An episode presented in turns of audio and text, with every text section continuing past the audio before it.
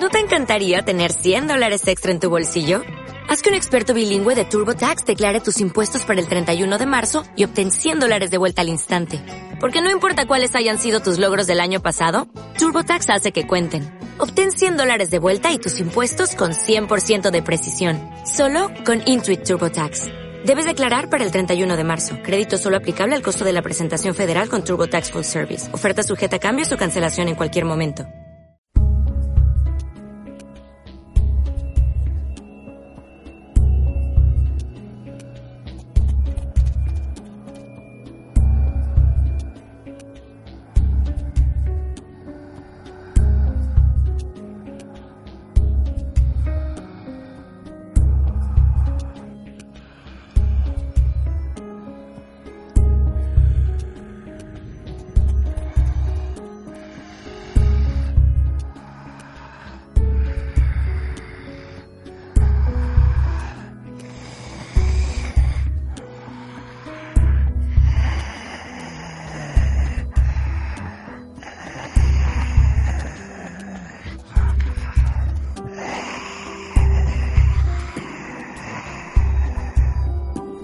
Outbreak, los primeros 30 días.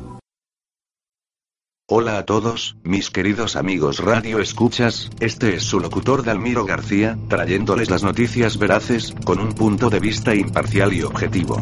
Solo aquí por Valhalla en el 66.6 de FM.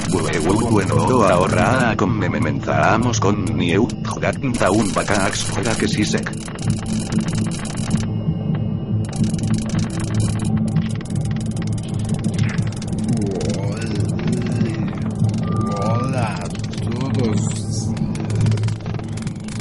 está mejor.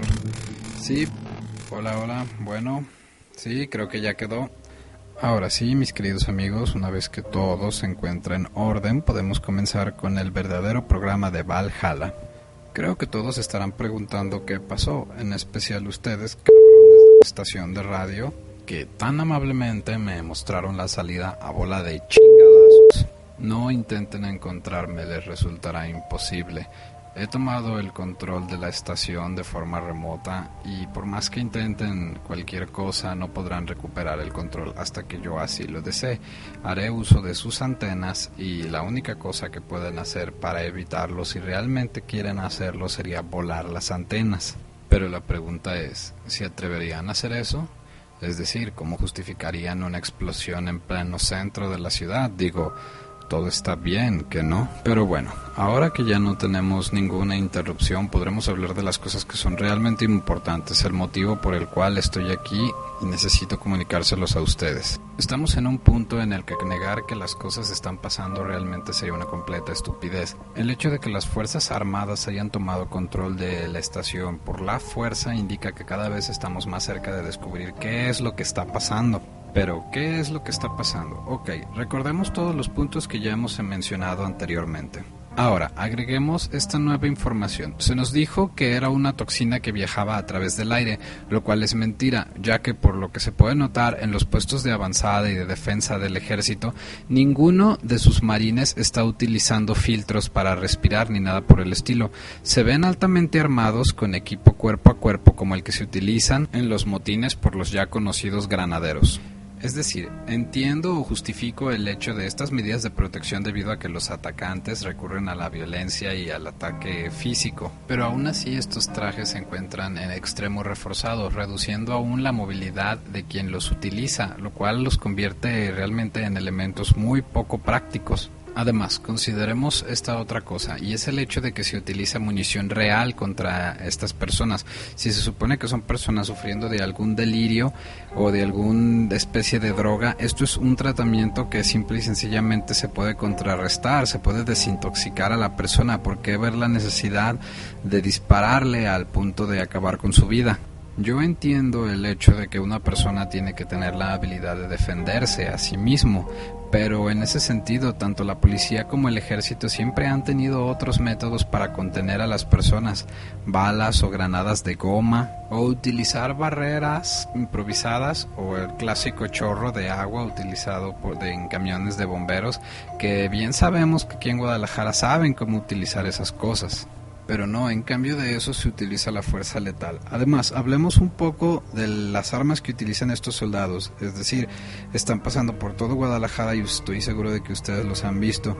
No es el armamento tradicional del ejército que incluye una arma de mano que es la Glock 17 o un fusil de asalto M16. No, para estas operaciones se puede ver arma con un calibre mucho mayor. Es decir, la M16, el rifle clásico, utiliza munición de 5.5 milímetros. En cambio, portan ametralladoras pesadas, modelo M2HB, que utiliza munición de un calibre de 12.7 milímetros. O sea, es una munición muchísimo más fuerte, tiene más impacto. O sea, ¿qué están haciendo? ¿Están cazando elefantes allá adentro? Es decir, ¿de cuándo acá es tan difícil matar a una persona? Bueno, por desgracia, lo único que podemos concluir hasta el momento es que es una guerra que desgraciadamente estamos perdiendo, ya que la mayoría de las bajas de los militares son cuantiosas. Este es otro punto también que quiero señalar y es el hecho de que la mayoría de los familiares que tienen a miembros en el ejército se les ha negado la recuperación de su cuerpo.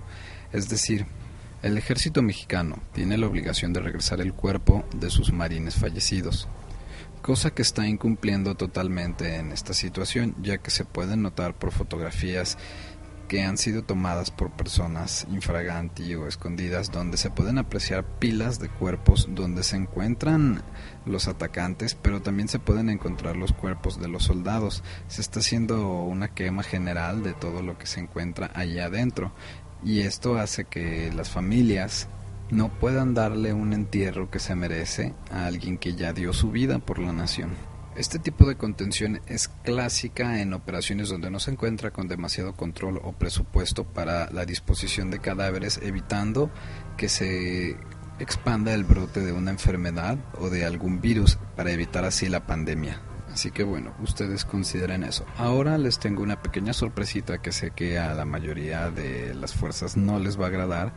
Hemos logrado contactar con uno de los militares que está dispuesto a decirnos lo que ha visto, lo que está pasando de primera mano. Su voz ha sido distorsionada y su identidad será retenida para su protección, pero agradecemos mucho su cooperación en esto. Hola, soy un elemento encargado del núcleo de contingencia norte en Mezquitic. La verdad la situación está en decadencia, las municiones y elementos disminuyen día con día. Una sola de estas cosas puede resistir una gran cantidad de daño. Dispararles en las piernas no sirve. Los destroza, pero en el pecho y en el estómago es inútil. Hemos tenido buenos resultados disparando al cerebro, pero, el pero solamente al cerebro.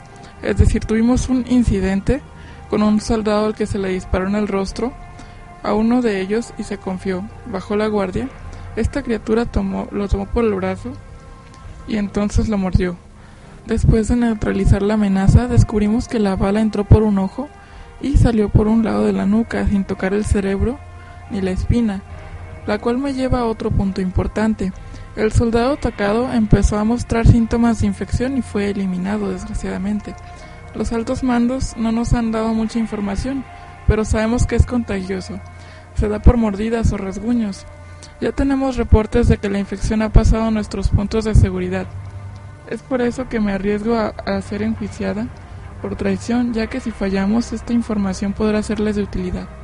Ok, estamos aquí de regreso.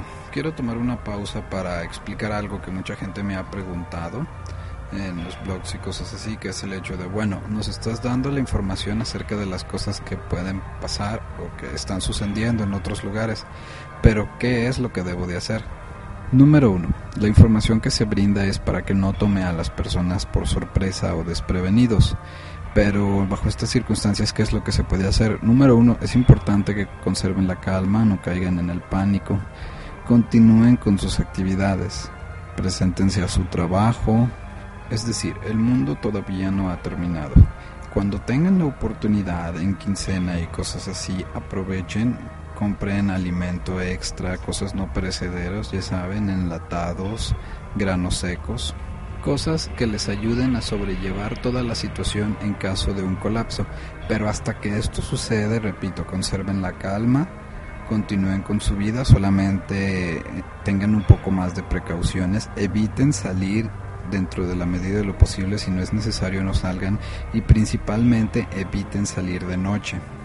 Ya hemos tenido el reporte de muchas personas que han sufrido lesiones o incluso hasta la muerte gracias al toque de queda que se instauró. Entonces no tienten a su suerte, eviten salir de noche debido a que es algo bastante peligroso, ya sea por amenazas externas o porque el ejército realmente tiene la orden de disparar a cualquier cosa que se mueve de noche. Todo esto ustedes ya lo han visto, ya lo saben, entonces solamente extremen precauciones, pero no caigan en pánico, ya que esto es lo peor que podrían hacer, debido a que limita su capacidad de reacción o su habilidad para tomar buenas decisiones. Bueno, esas son las noticias que tenemos por el momento. Igual debo de liberar momentáneamente la señal debido a que entre más tiempo pasemos aquí, más fácil es que puedan detectar el lugar en donde nos encontramos, así que estén atentos, volveremos a retomar el control de la estación cuando tengamos noticias significativas. Cuídense mucho, cuiden a sus seres queridos, no se arriesguen y hasta luego.